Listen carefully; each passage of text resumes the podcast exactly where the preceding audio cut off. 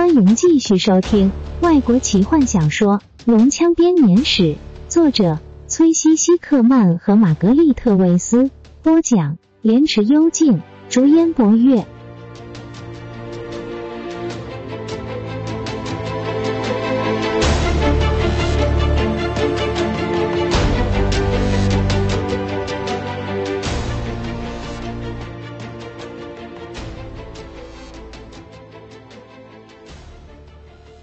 我几乎当场疯狂。吉尔塞纳斯继续说，他的眼中闪耀着灼热的光芒，仿佛在反映着他所看到的景象。我冲向前，想和自己的同胞一起同生共死，但一只手抓住了我，把我拉回来。是泰洛斯·文昂菲尔德·索拉斯的铁匠。他跟我说，现在不是无畏牺牲的时候，精灵，现在是活下去复仇的时候。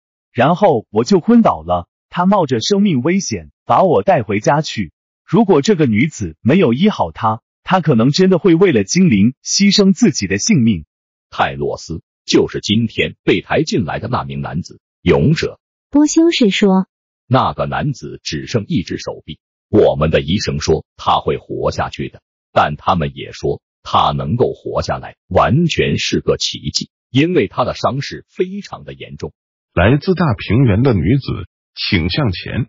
勇者面色沉重的命令道。金月向大厅中央跨了一步，何风随侍在他旁边。两名精灵守卫把他给挡住。何风瞪着他们，但也只能站在原处。酋长的女儿走向前，自豪的抬着头。当他拿掉兜帽的时候，阳光照耀在他金色的发梢，连精灵们也开始赞叹她的美丽。是你宣称治好了这名男子泰洛斯·艾昂菲尔德吗？勇者怀疑的问道。我没有宣称任何事。金远冷静的回答。你的儿子亲眼看见我治好了他，你怀疑他的话吗？当然不会。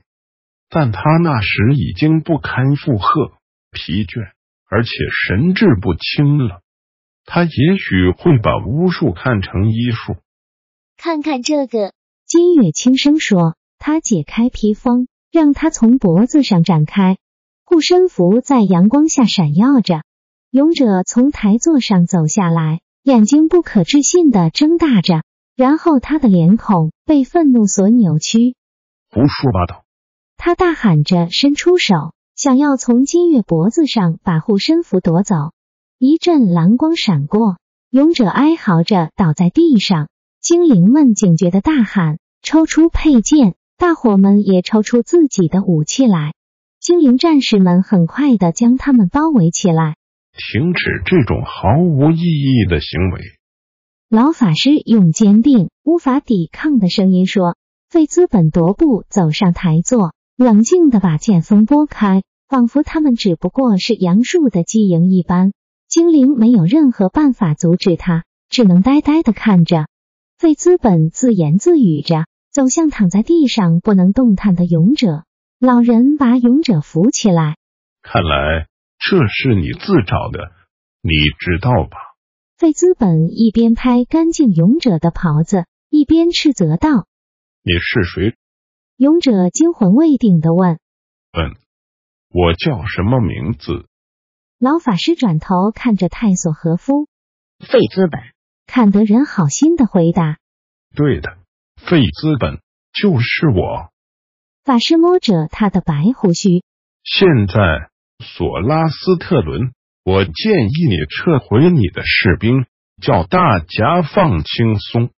就像我很想要听听这个女子的冒险故事，而你呢，也应该乖乖的听。对你来说，道歉应该不难吧？当费资本对勇者左右摇晃着手指时，他的影子向前倾，盖住他的眼睛。救命啊！我的眼睛瞎掉了。雷斯林不信任的看着精灵士兵，快步走向前。他扶住老法师，并且帮他把帽子扶正。啊，感谢真神！法师说。他眨着眼睛走下台座。勇者迷惑的看着老法师。像是在做梦一般，他转身面对金月。我向你道歉，大平原的女子。勇者柔声说：“精灵的牧师已经消失三百年了，在这块土地上，米沙凯的护身符已经有三百年没有出现。当我看到他的时候，我的心几乎要碎了。请原谅我，我们已经绝望太久。”以致看不见希望的到来。我请求你，如果你不会太疲倦，请告诉我们你的经历。金月说出了这个护身符的故事。他提到何风被除几头石之行，提到在旅店和大火的初始，和他们前往沙克沙罗斯的旅程。他也提到了巨龙的死亡和如何收到这米沙凯的护身符。但他没有提及白金蝶。在他娓娓道来的时候，太阳逐渐的西沉，黄昏渐渐的来到。当故事结束之后，勇者沉默了很长的一段时间。啊，我得要仔细想想，这对我们来说有什么意义？他最后面对大伙说：“你们都很累了，我看得出来，你们之中有些人只是靠着勇气支撑着，真是要得。”他笑着看向费资本，后者已经靠着柱子发出细微的鼾声。你们之中有些人已经站着睡着了。舞女罗拉娜将会带领你们到可以忘却一切恐惧的地方去。今夜我们将以你们的名义举办一场宴会，因为你们带来了希望。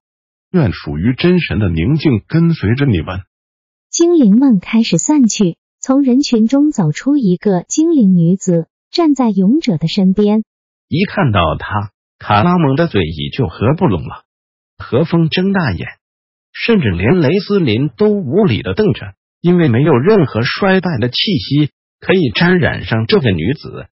她的头发像是从瓶中倒出的蜂蜜，从肩膀流泻而下，经过腰部，直到他低垂着的手腕。他的皮肤光滑，并且带着健康的棕色。他有着精灵细致的五官，饱满的双唇，仿佛不停在阳光下变换着颜色的水汪汪大眼。以我身为骑士的荣誉起誓，史东感动的说：“我从没看过这么美丽的女子，你在这个世上也不会看到的。”坦尼斯喃喃道。大伙突然把注意力转向开口的坦尼斯，但半精灵似乎并未注意。他全神贯注的看着面前的精灵女子，史东扬起一边的眉毛，和用手肘顶着弟弟的卡拉蒙交换着眼色。弗林特摇头叹了口气，这口气深沉的似乎直达脚底。现在一切都明白了，金月对何风说：“我不明白。”泰索和夫说：“皮卡，你知道发生了什么事吗？”皮卡只知道。看到眼前的罗拉娜之后，他突然觉得自己衣衫不整，手脚笨拙，满脸雀斑，头发红的不自然。他把衬衫拉高一些，遮住胸部，希望没有露出太多不该露的地方。告诉我发生什么事了？泰索和夫看见大家都交换着眼色，低声问：“我不知道。”皮卡突然说：“只不过是卡拉蒙又在耍笨了。”看看那只大牛，你会觉得他以前从来没看过女人。她很美呀，泰斯赞叹的张大嘴巴说：“跟你不一样，皮卡。他比较瘦，他走起路来迎风摇曳。还有……哦，闭嘴！”